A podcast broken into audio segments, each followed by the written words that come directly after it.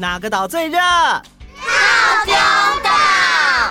Hello，我是小当家哥哥，欢迎来到童话套丁岛，一起从童话故事里发掘生活中的各种小知识吧。我们都在套丁岛更新哦。大家好，嗨，Hello，各位岛民们好。好，哈哈，今天云飘飘，太阳当空在微笑。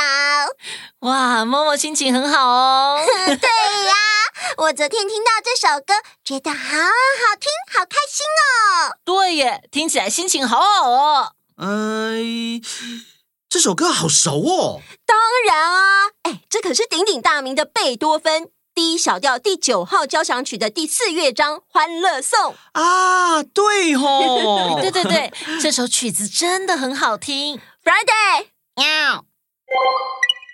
D 小调第九号交响曲是贝多芬于一八一八年至一八二四年间创作的四个乐章交响曲，也是他完成的最后一部交响曲。这部作品是古典音乐中最为人所熟知的作品之一哟。哇，原来这首歌这么有名哦！是啊，既然提到了这首歌，我们就来说说这位伟大的乐圣贝多芬的故事吧。西元一七七零年十二月十六日，在德国的波昂市的音乐世家中，诞生了一位音乐界的伟大人物，那就是乐圣贝多芬。贝多芬的祖父曾经担任宫廷乐团的指挥，而父亲是宫廷乐团的歌手。贝多芬从小就很喜欢音乐。当爸爸在弹琴练歌的时候，贝多芬只要听到音乐，就会跑过来，静静地坐在旁边聆听。哇，哎呀，这孩子很喜欢音乐啊！对呀。希望他以后也能跟您一样出色。诶，既然这样，那我们得好好的栽培他才行啊。只可惜，爷爷在没多久之后就因病去世了。有一天，爸爸在想念爷爷的时候，弹了一首曲子，但是弹着弹着，因为难过，就弹不下去了。这个时候，贝多芬拉着爸爸的袖子说。爸爸，我想听，可不可以继续弹给我听？啊，你喜欢听吗？喜欢，我也好想学哦。你想学？那你会弹吗？我试试看。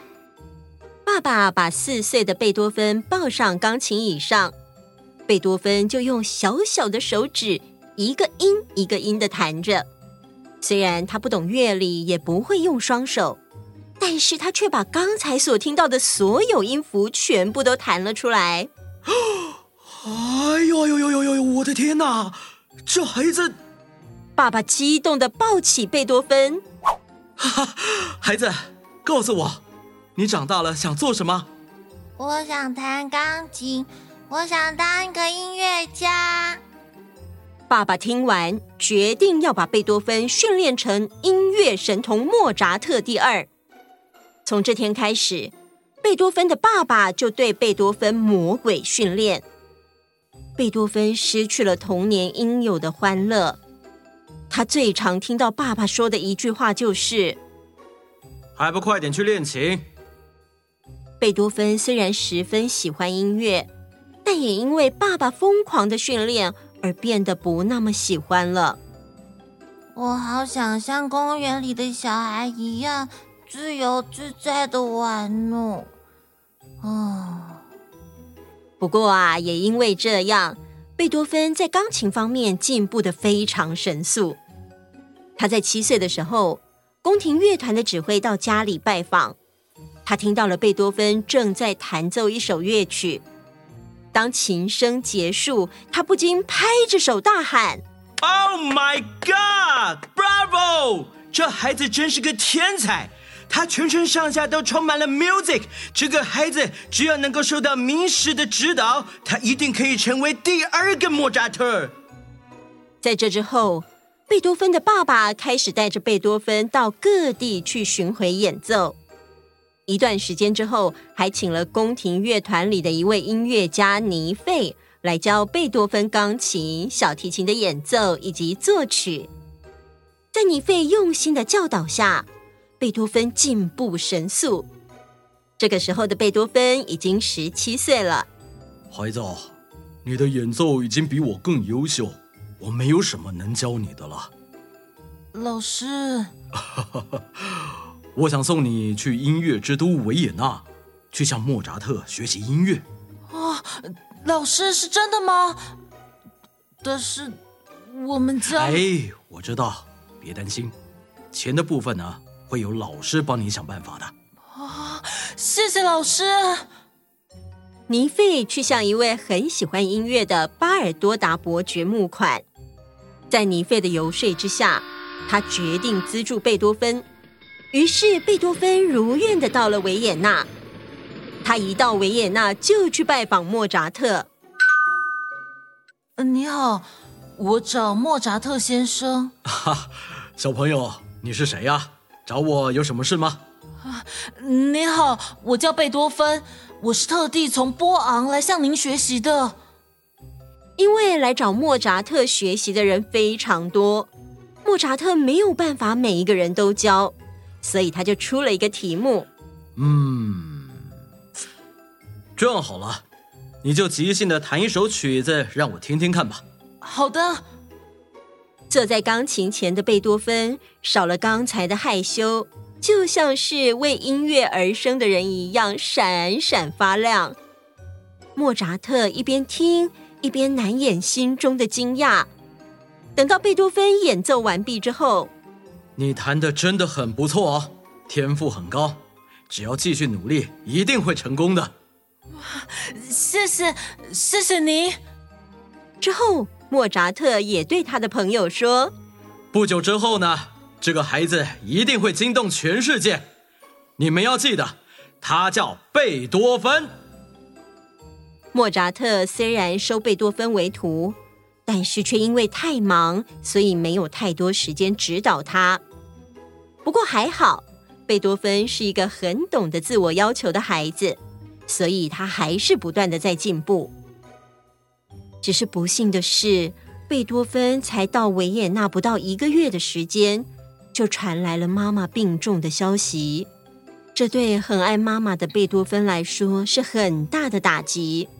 于是他马上赶回波昂，见到了妈妈最后一面。办完妈妈的丧事之后，爸爸整天都沉浸在酒的世界里。啊，爸爸一天到晚只知道喝酒。如果我不照顾两个弟弟，在天上的妈妈怎么能安心呢？于是贝多芬就暂时留在德国波昂了。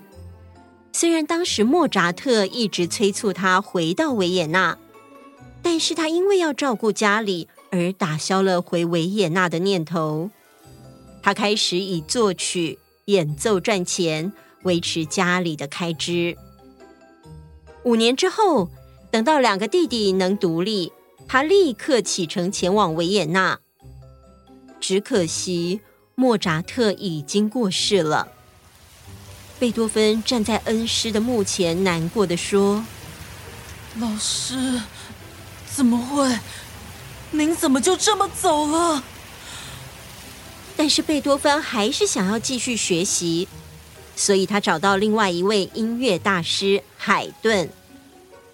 这段时间，贝多芬做了不少曲子，也常常到贵族家里开发表会。当时的音乐艺术都是为贵族而表演的，而贵族也以培养音乐家和艺术家为荣。贝多芬在没有了后顾之忧后，他的创作才华更是发挥得淋漓尽致。他常常在找寻一种似乎快要出现，但是又还没出现的灵感。有一天，他在树林里散步时，突然感受到，啊！我明白了，自然正是我追求的目标。这里的每棵树好像都在对我说出一段音符。之后，他只要有空就会到森林散步，也都会拿着笔记本。只要有灵感，就会坐在树下专心创作。有一天，学生们陪着他一起去散步时，哎，你们听，有人在吹笛子哎。对耶，哇，吹得真好！老师，你听，这笛声真优美。但是，贝多芬反问学生们：“什么？笛声？我没听到啊！”“有啊，我们在说话的中间都还有呢。”“哦，那可能是因为我太专心创作，所以没听到吧。”但是这个时候，其实贝多芬已经觉得自己的耳朵隐隐作痛。啊，我的耳朵！啊，对。贝多芬的耳朵真的有问题，他渐渐听不到别人说话了。他在日记里写着：“各位亲爱的朋友，请不要以为我是一个乖戾、挑剔、厌世的人。不是的，我本来是一个活泼随和的人呢。但现在，我只能离群索居，只因为我没办法对别人说，老哥。”请说大声一点，我听不到。唉，听不到这件事，对贝多芬来说真的是个生不如死的打击。而就在这个时候，他和一位伯爵的女儿，也是他的一位学生，互相喜欢，但是因为自己快要听不到，而不得不放弃这段感情。他们分手的那个晚上。贝多芬送给这位裘丽塔一首曲子。亲爱的，这是为你做的曲子，请你收下吧。老师，谢谢。这首曲子叫什么名字呢？贝多芬看着天上的月亮，于是说：“就叫它《月光曲》吧。”没错。这就是贝多芬非常有名的第十四号钢琴奏鸣曲《月光曲》。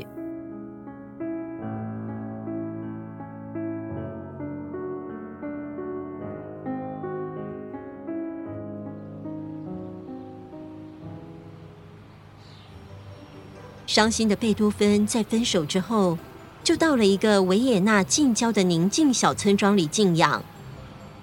虽然他的耳朵越来越听不见了，但是他仍然拼命的在内心里大喊着：“我要向命运挑战！”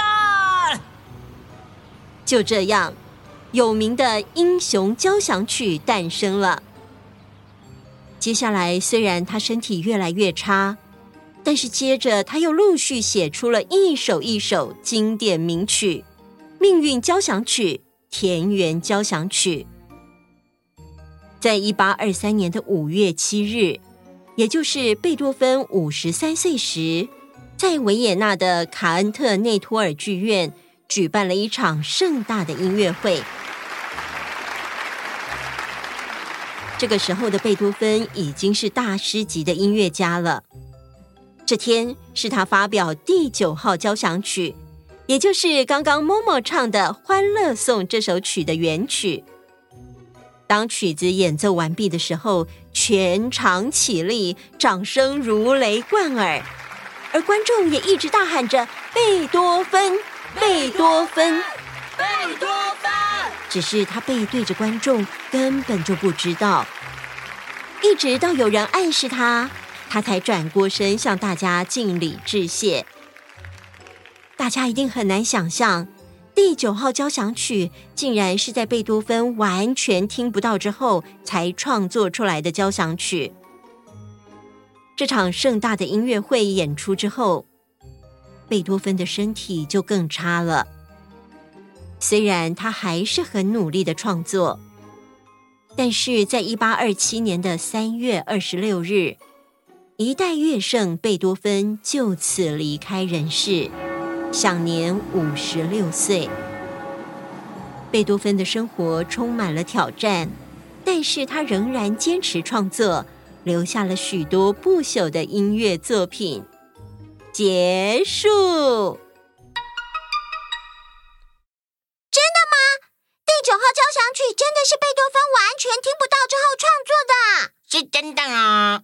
这也太酷了吧！哇，真的也不敢相信。对呀，哎，我刚刚查了一下哦，联合国教科文组织在二零零一年九月四日，把在柏林国立图书馆收藏的第九号交响曲的手稿列入了世界记忆名录。它是第一个，也是到目前唯一一个被列入联合国教科文组织世界记忆名录的交响曲哦。这部交响曲被认为是音乐史上的重要里程碑，特别是第四章的《欢乐颂》，象征着对自由、和平和团结的赞美，已经成为全世界人民共享的文化遗产了。好的，那我们今天的故事就先到这里喽。那我们。下次见，拜拜。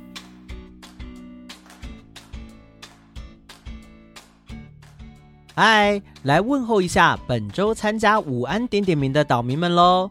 有瑞生、明训，哎，明训七月生日，哎，生日快乐哦，明训！品介、凯宁、Jumbo、震撼、郑勋、齐慧、齐诺、博仪，然后是。